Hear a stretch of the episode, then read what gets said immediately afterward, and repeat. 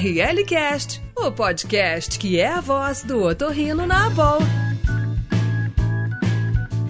Bem-vindos ao ORL Cast, o podcast da Abol. Eu sou Alexandre Ordones, eu sou doutor em otorrino, sou pediatra e sou atual presidente do Comitê de Comunicações da BOL e trabalho na Santa Casa de Passos, Minas Gerais. Olá, eu sou Danilo Anunciato Esguilar, eu sou médico otorrinolaringologista e médico do sono, mestre e doutorando pela Unifesp, e esse é um espaço para troca de experiências, trazendo sempre aspectos das vivências relacionadas a temas otorrinolaringológicos, saúde e bem-estar. Estejam bem à vontade no nosso ORL Cast. É isso aí, Danilo. E hoje nós falaremos um pouco sobre insônia e a importância de nós, otorrinolaringologistas, abordarmos a insônia. E para isso, convidamos duas super especialistas para falar sobre esse tema. Vamos entender e desvendar quais são os principais pontos que nós, otorrinos, devemos estar mais atentos. Milena, Luciana, sejam bem-vindas ao RLCast. Então, obrigada, Danilo, Alexandre, pelo convite. Eu sou a Milena Torres Campanholo. É, me apresentando, eu fiz o curso de especialização em medicina do sono pelo Instituto do Sono há mais de 10 anos. Continuei atuando no ambulatório do sono na Faculdade de Medicina do ABC em Santo André e fiz o meu mestrado pela Unifesp e continuo como colaboradora do ambulatório de sono e otorrino na Unifesp também. Então, novamente gostaria de agradecer pelo convite. Olá a todos, sou Luciana Godoy, sou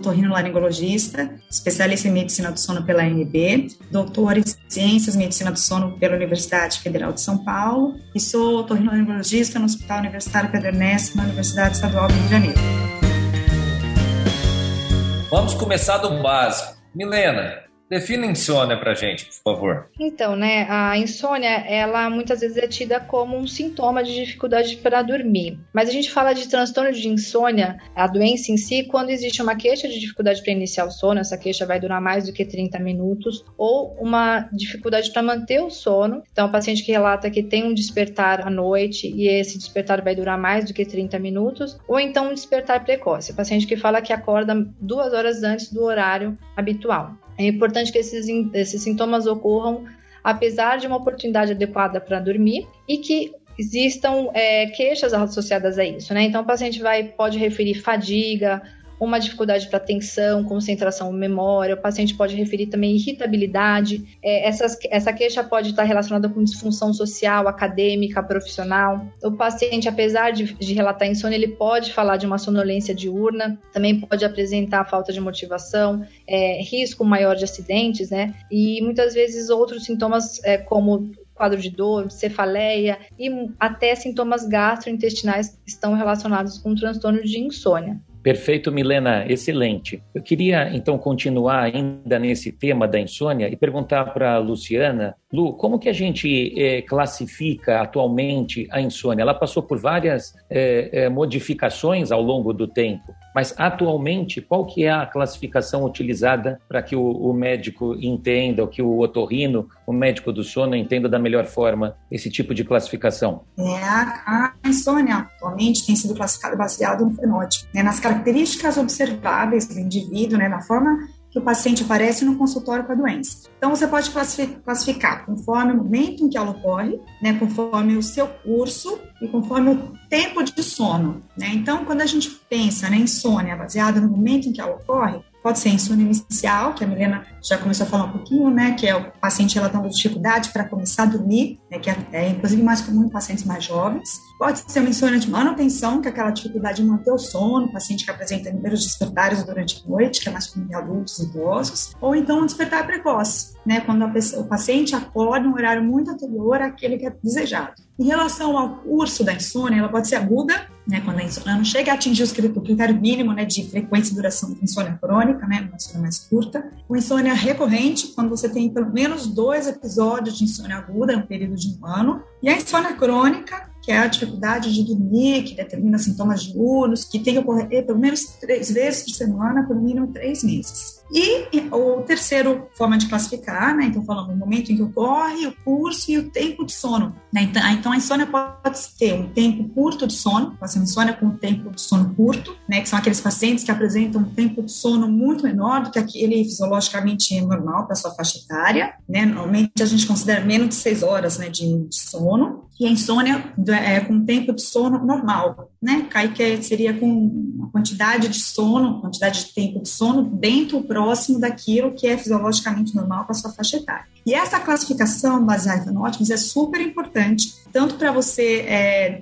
ter uma definir né, é, o tipo de tratamento, né? Você define se é um tratamento é, predominantemente cognitivo, comportamental, ou se é farmacológico, e até o tipo de medicação né, que você vai é, decidir indicar para o paciente. E é muito importante também em termos de prognóstico. Pacientes, por exemplo, com uma insônia de tempo, com tempo curto de sono, acabam tendo maiores consequências clínicas, né, tanto na parte cardiovascular quanto na parte de humor, que a gente vai ver mais para frente. E Milena, para o diagnóstico da insônia, você usa algum questionário, algum formulário? E provocando mais um pouquinho, como a polissono pode te ajudar na, nos casos do paciente que fala, doutora, eu não durmo nada? Sim, isso é interessante a gente abordar, porque quando a gente fala na insônia, o diagnóstico ele é essencialmente clínico e ele vai ser baseado nas queixas relatadas pelo paciente, né? Por isso que é importante uma história é, médica bem detalhada, que você vai questionar em relação aos hábitos de sono daquele paciente, as atividades que ele tem antes de dormir, informações relacionadas muitas vezes com um fator precipitante.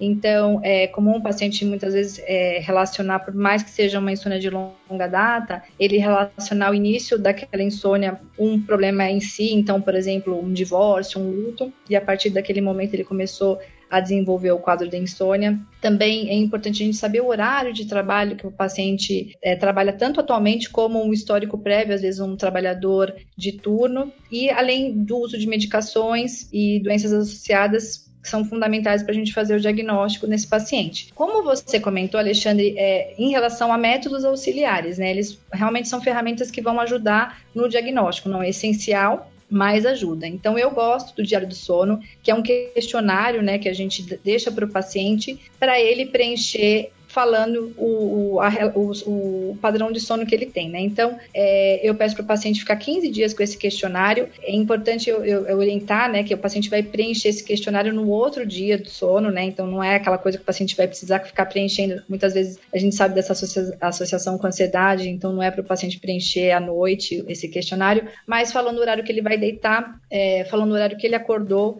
o tempo que ele dormiu, né? Então, ele vai preenchendo os quadradinhos relacionados ao tempo que ele ficou dormindo ele não preenche o quadradinho do, do tempo que ele ficou acordado. E depois ele vai falar então se ele precisou usar medicação, falar qual que foi a qualidade do sono, né, pontuar de 1 a 3 e a, a atenção dele durante o dia, né? Eu gosto desse diário porque ele me permite avaliar o ritmo, o padrão de sono do paciente, muitas vezes reconhecer alguma alteração até de ritmo circadiano e também acho que ele ajuda para acompanhar o tratamento medicamentoso. É uma outra ferramenta é, é o uso do o actígrafo, né? Não é um o, a actigrafia não é uma ferramenta ferramenta muito fácil de a gente é, obter, mas é um, um, aparelho que ele vai registrar o movimento, né? É, na verdade, baseado no fato de que quando a gente está dormindo, a gente fica em repouso e ao longo do dia a gente está se movimentando. Também vai trazer uma informação mais objetiva do que o diário do sono em relação a esse padrão de sono e vigília. E a polissonografia não é uma indicação na minha rotina, mas para esse tipo é, específico de paciente que você relatou,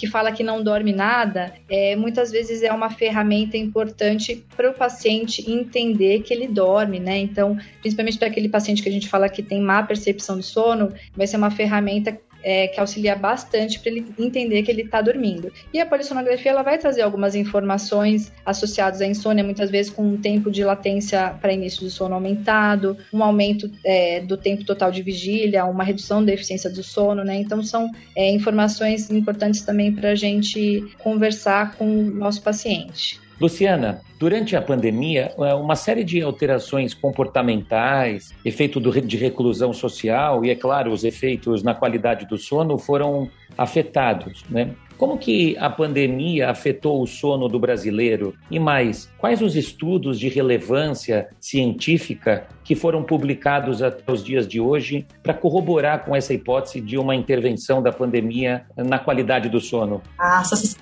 Brasileira de Sono fez é, estudos bem interessantes agora durante a pandemia, tentando justamente avaliar o impacto da, da pandemia do, do Covid-19 na insônia ao longo desse, desse período. É, um dos estudos que ela fez, ela avaliou é, a qualidade do sono e as consequências, né, o efeito da pandemia no sono em relação à população geral. Então, ela distribuiu questionários né, via mídia social, e-mail, é, e, e, e, a população geral preencheu. Eles conseguiram né, 6.350 pessoas né, participando e avaliou coisas muito interessantes. Então, olha só, houve uma diminuição significativa da quantidade de horas de sono na população geral. Né, em média, antes né, a população dormia por volta de 7 horas e agora, durante a pandemia, diminuiu para 6 horas diárias. Então, né, teve uma perda de uma hora de sono é, por noite. É, a maioria das pessoas se queixou de dificuldade para começar a dormir, inclusive para manter o sono, para conciliar o sono. Né? Então, essa era uma queixa que acontecia em 27% das pessoas, ela dobrou, né? foi para 58% né, em relação é, antes da pandemia.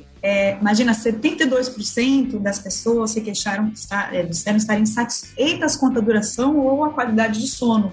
Né? Isso aumentou bastante também durante a pandemia. É, mais de 84% dos entrevistados relataram problemas relacionados à saúde mental que aconteceram também nesse período. E fora né, os sintomas relacionados ao à síndrome de burnout, que aumentaram significativamente né, durante a pandemia.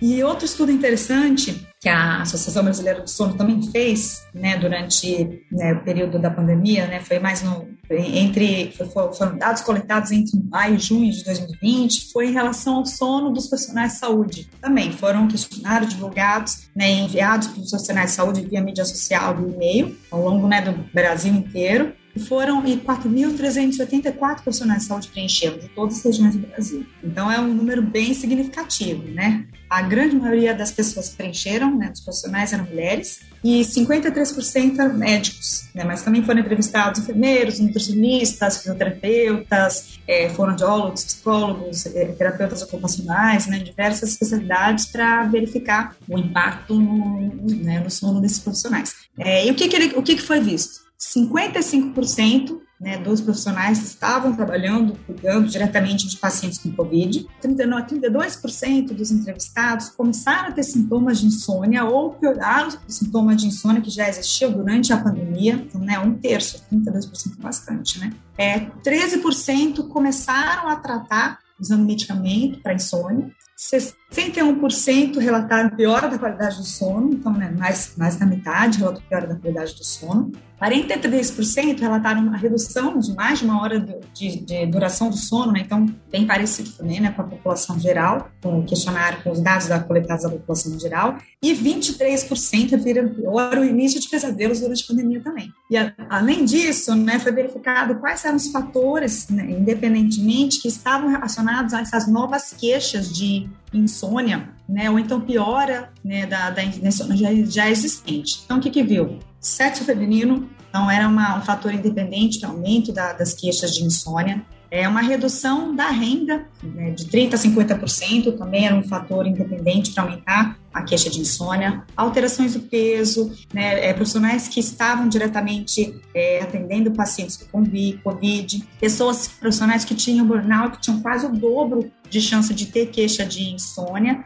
mas o campeão, o maior fator relacionado à insônia é, nesse estudo no profissional de saúde é o transtorno de ansiedade. Então, a transtorno de ansiedade aumentava em três vezes a chance né, do profissional ter queixas de sintoma de insônia ou aumento é, ou piora dos sintomas já pré-existentes. Perfeito, Tulu, excelente. É, agora eu queria direcionar uma pergunta para Milena. Mi, é muito comum que os pacientes, né? Então a gente está lá no consultório, já fez o diagnóstico, né, já é, é, realmente é, inseriu esse paciente numa classificação dentro da insônia, e aí o paciente vem no consultório, depois da gente esmiuçar todo esse diagnóstico, vem no nosso consultório para é, buscar um tratamento. E é muito comum que o paciente já venha no consultório é, ávido por um tratamento farmacológico. Mas antes disso, o profissional vai se debruçar para demonstrar para ele a importância do tratamento não farmacológico. Né? Então, eu queria que você contasse para a gente como que é essa abordagem inicialmente com o paciente, né, para que ele se convença de fazer de uma forma rigorosa a chamada higiene do sono. Né? Então,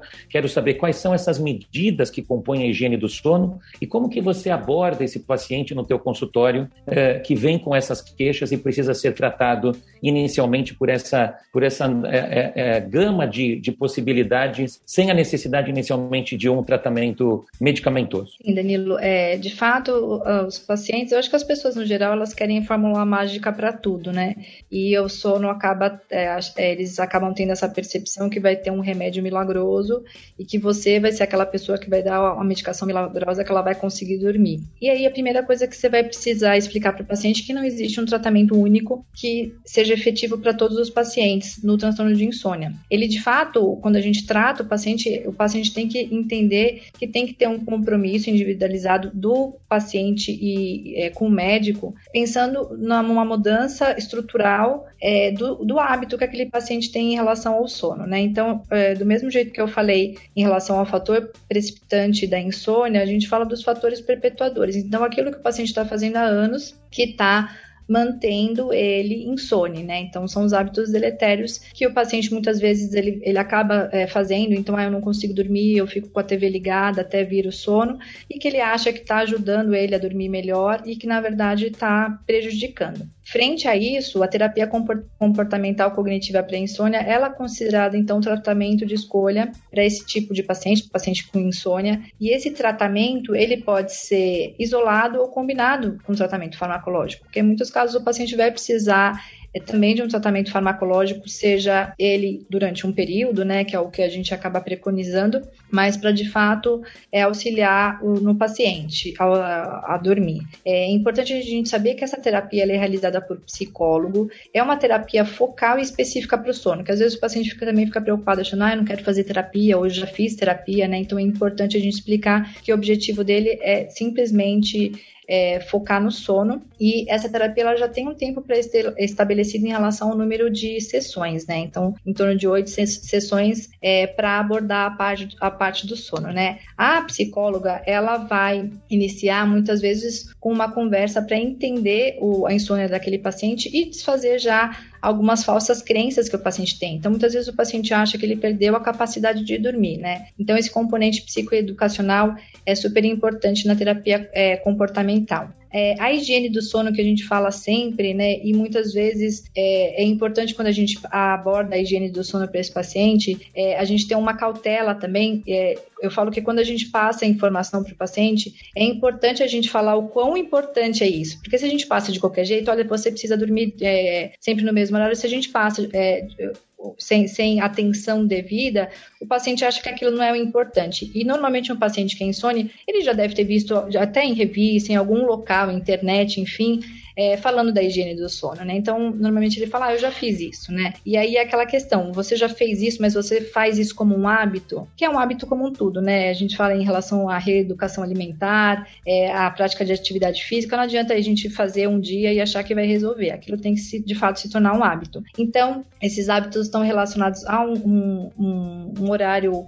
adequado para ir, uh, ir dormir e para acordar, então esse horário tem que sempre ser é, é, o mesmo, né? A gente tem que orientar o paciente para ele não cochilar durante o dia, apesar de ele estar tá com sono. Ele tem que mandar esse padrão de horário para dormir e acordar, inclusive nos finais de semana. É importante a gente, o, a, a, na terapia, ela acaba é, utilizando isso também de consolidar os sinalizadores relacionados ao início do sono. Então, é, a gente é, respeita principalmente o ciclo circadiano. Então, a ausência de luz, nosso cérebro cérebro entende que é hora de dormir. Então é importante a gente orientar para o paciente de fato, quando ele acordar, ter esse estímulo luminoso, quando é, ele for dormir, diminuir as luzes é, da, da casa, evitar contato com tela pelo menos uma hora antes de dormir. É, outras técnicas que a, que a, terapeuta acaba utilizando é uma restrição de tempo de cama. É importante que é, o, o, paciente entenda que ele tem que ficar na cama para dormir. Então, primeiro, aumentar esse drive é, de sono. Então, ele vai para a cama a hora que ele realmente está com sono e sair da cama a hora que ele acha que não que está lá mais de meia hora e não tem um sono. É, é curioso a gente ver muitas vezes um idoso ou aposentado que às vezes eles estão cansados, não tem muito o que fazer e fica muito tempo na cama. E ele cria a expectativa que aquelas 9, 10 horas que ele está na cama, ele vai dormir e não vai dormir. E normalmente ele vai lembrar no outro dia mais do período que ele ficou acordado do que o, o período que ele dormiu, né? Ele acaba apresentando cochilos é, e, e ele, isso acaba alterando realmente a percepção que ele tem do sono. Técnicas de relaxamento são utilizadas também, técnicas cognitivas com intenção paradoxal, é, até uma reestruturação cognitiva, porque muitas vezes o paciente ele tem uma preocupação é, em relação ao sono, então durante o dia ele já fica preocupado se ele vai dormir, que ele não, que ele precisa dormir, porque no outro dia ele tem um compromisso, substituição é, de pensamentos disfuncionais, então normalmente a gente chama isso de pensamento ruminativo. O paciente deita de maneira involuntária, a hora que ele deita começa vir pensamentos relacionados a coisas que ele precisa resolver ao longo da semana ou alguma coisa que incomodou ao longo do dia, né? Então a, a, a psicóloga ela vai auxiliar o paciente a realmente é, tirar essa característica que ele tem de relacionar o sono com a cama como o momento que ele vai resolver problema, né? Então a gente até orienta muitas vezes esse paciente no horário longe do sono para ele anotar as coisas que ele precisa resolver ou as preocupações a fim de terceirizar mesmo, né, o, o problema. No, o, momento de resolver o problema não é na cama, né, é um horário separado. Técnicas de má percepção do sono são utilizadas e daí a polissonografia ela acaba é, auxiliando muito para confrontar aquela percepção que o paciente tem que não está dormindo com uma maneira objetiva de falar de fato você está dormindo, talvez não é o sono ideal que você acredita, mas de fato você não perdeu essa capacidade. E assim, juntando todas essas informações, de fato é o que mais funciona a longo longo prazo para insônia, né? Então, a partir do momento que o paciente tem essa percepção é, de que ele precisa atuar de maneira conjunta para melhorar a parte do sono dele e não simplesmente esperar que uma medicação vá fazer isso por ele, é o que a gente percebe que vai, faz, que vai fazer diferença para o paciente com insônia. Excelente, Milena. Você falou muito bem sobre as expectativas do paciente e a vontade de dormir. É, realmente tem que abordar isso no tratamento não farmacológico. Você está ouvindo ORL Cast. Luciana, você fez todo o tratamento não farmacológico, caminhou o paciente para psicólogo e tal. Na hora que você acha que o paciente vai na consulta, falou, ela fala assim, doutora, mas eu quero um remedinho para dormir. O que, que você faz? Pois é, Alexandre. Isso às vezes acontece antes da, da TCC também. Você explica, fala higiene do sono, né, explica como vai ser a terapia cognitiva, né, da importância dos resultados a longo prazo, e aí, depois de toda a explicação, o paciente chega e fala, bom, então, aí, enquanto isso, né, até começar, qual medicação, qual remedinho que eu vou usar. Então, a gente sabe, né, que o tratamento farmacológico e a, a TCC são eficientes para o tratamento da insônia a, a curto prazo, né, mas é, a TCC é um tratamento considerado tratamento de primeira linha, pensando a longo prazo. Né? Os estudos a gente vê que a médio e longo prazo os resultados são mais consistentes com menos risco de efeito colateral. Mas tem algumas situações que o tratamento né, farmacológico deve ser realmente aí é, é, é importante. Né? Paciente, por exemplo, com impossibilidade de acesso a TCC, que hoje em dia é difícil porque você tem, tem como fazer né, alguns protocolos que você consegue fazer online, então é um pouco mais difícil de ter essa dificuldade de acesso paciente que não teve adesão a TCC, ou então uma falha terapêutica TCC, que foi o que você citou. E também pacientes, agora voltando um pouco para a explicação dos fenótipos, né, os pacientes insônios com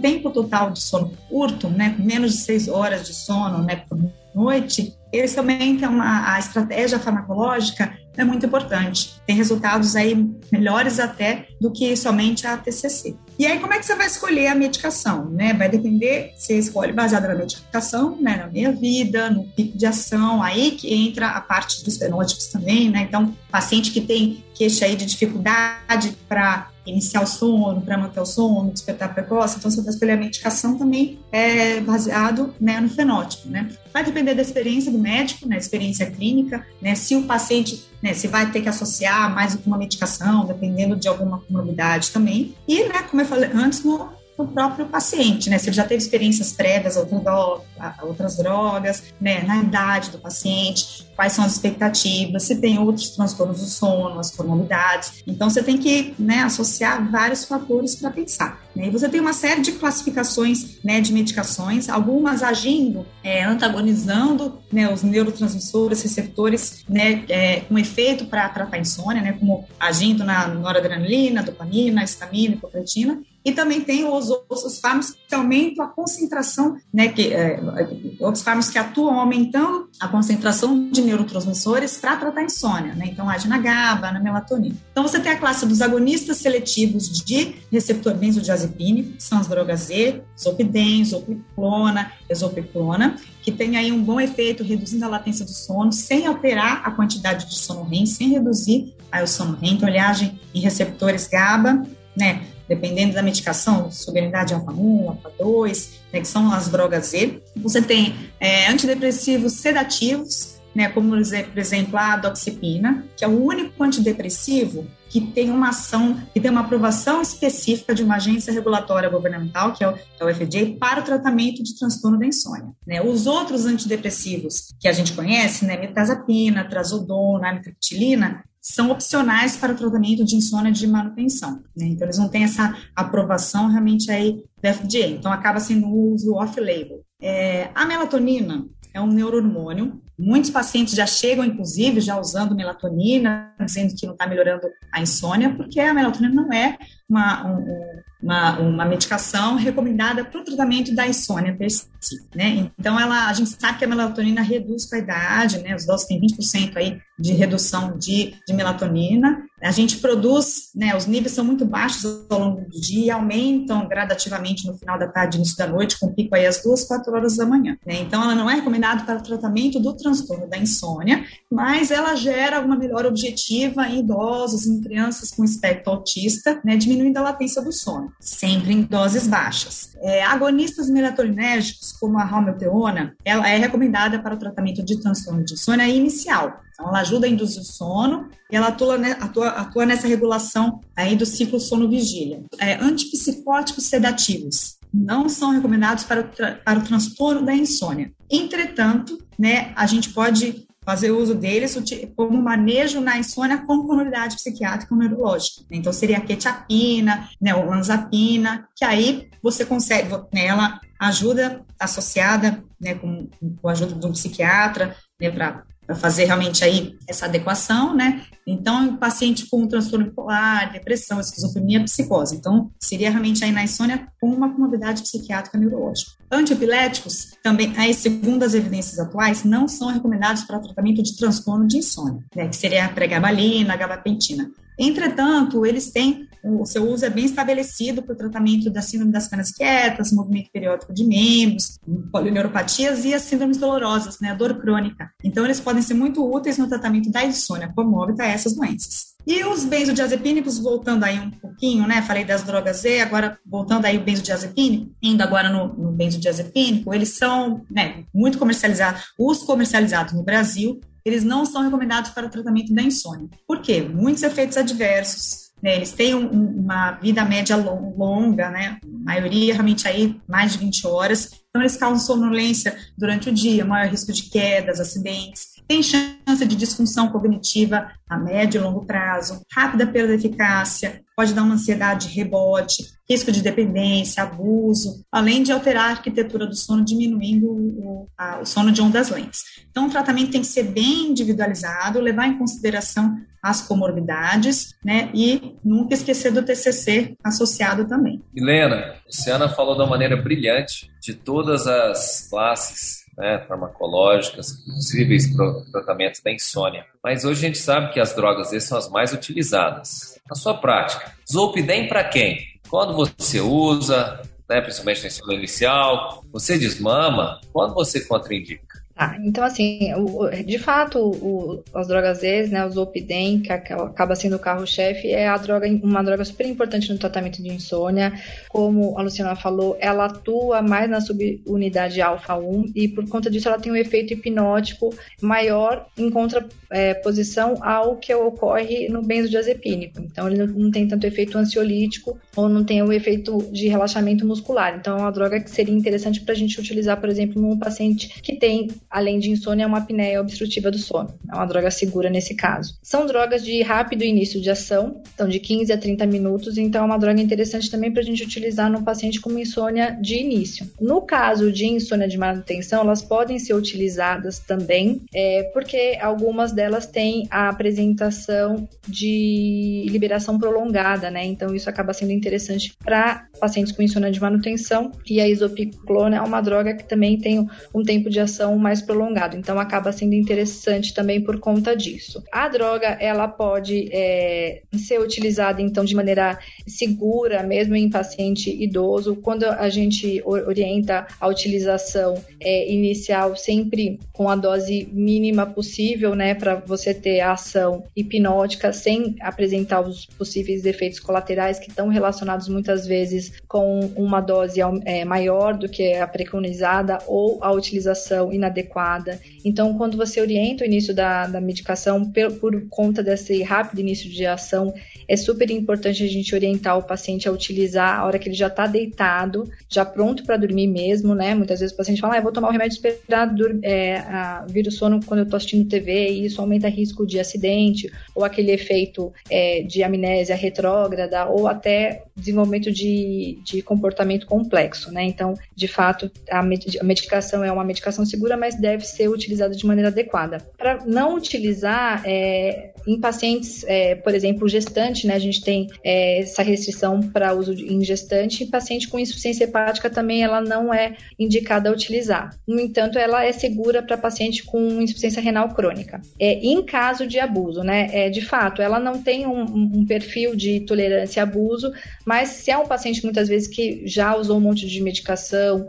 ou um paciente que tem é, sintoma importante relacionado à insônia, ele tem essa característica de utilização abusiva da medicação, né? É, então, muitas vezes no momento de história prévia é importante você até saber se o paciente já utilizou a medicação antes ou se o paciente já tem um histórico de abuso de substância ou medicação. Para esse tipo de paciente também é importante a gente evitar o uso do Zolpidem. No caso de abuso, o ideal é que essa retirada seja gradual e muitas vezes a gente vai precisar da associação com algum outro agente sedativo. Por exemplo, o benzodiazepínico, como existe a apresentação dele em gotas, a gente consegue fazer essa redução gradual junto com o desmame do Zolpidem, né? Uma outra opção é algum tipo de agente sedativo, antidepressivo, também é uma associação segura para a gente utilizar de maneira concomitante durante o desmame. É, e acompanhar esse paciente, né? Então ele precisa sempre ser orientado sobre a importância de medidas não farmacológicas para compensação da insônia dele. Excelente, Milena. Agora eu queria finalizar é, com uma pergunta bastante capciosa para vocês duas. Afinal de contas, muitas vezes nós recebemos o paciente com uma polissonografia e essa polissonografia retrata a presença de apneia obstrutiva do sono. E o paciente muitas vezes nos traz esse sintoma de insônia. Como que nós podemos peneirar estas duas informações? Apneia e sintomas de insônia. Como saber se os sintomas de insônia não estão dentro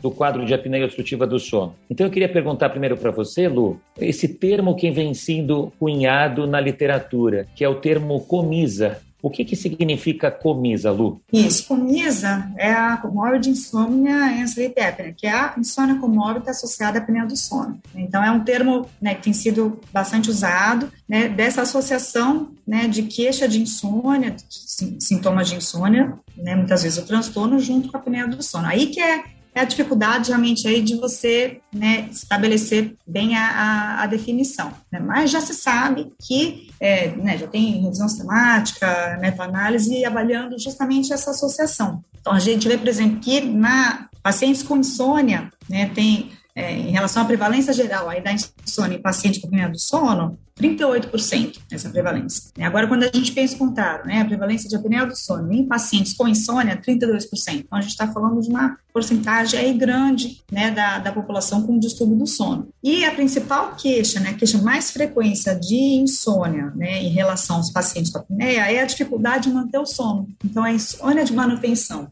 E a cornisa é mais frequente, um pouco mais frequente em mulheres do que em homens e até em pessoas mais jovens também. E, e outra coisa que é, é importante você levar em consideração também, quando a gente compara pacientes com comisa e pacientes somente com apneia do sono, os pacientes com comisa têm mais queixa de depressão, a insônia costuma ter ser mais grave, é, tem mais queixa de sonolência diurna, pior qualidade de sono, qualidade de vida, tem maior chance de, de mais queixa de, de, depressão e ansiedade também. Então, acaba tem, sendo um, um paciente que tem que ter uma atenção um pouquinho diferenciada. Excelente, Lu. E Milena, para finalizar, como que nós conduzimos esses pacientes com apneia e insônia? Quem que a gente deve, o que a gente deve tratar primeiro? É, de fato, assim, é, são doenças bem prevalentes e, e, muitas vezes o paciente que vem com um quadro de insônia, ele não sabe que ele tem uma outra doença associada, né? E também não vai adiantar eu entrar com tratamento farmacológico isolado para esse paciente se ele está acordando, na verdade, para proteger ele de, um, de um, uma doença obstrutiva, né? Então, é, Normalmente a gente inicia com o tratamento do distúrbio respiratório, né? Então, tratando a apneia obstrutiva do sono e a partir disso a gente vê se o paciente mantém essa insônia. E se ele mantiver, aí a gente vai ter que fazer tratamento também da insônia, né? É importante, muitas vezes, é, no tratamento da apneia obstrutiva do sono, se o paciente já tem uma insônia e naquele momento, por exemplo, se o paciente tiver indicação do CPAP, é, de a gente orientar aquele paciente que talvez durante um, um período ele vai precisar usar o, o hipnótico para aumentar a adesão ao tratamento. Mas é um paciente que precisa ser bem orientado para entender o, a, as doenças, né, as duas doenças que estão ocorrendo, até para entender a nossa linha de tratamento também. ORL Cast, o podcast da Boa.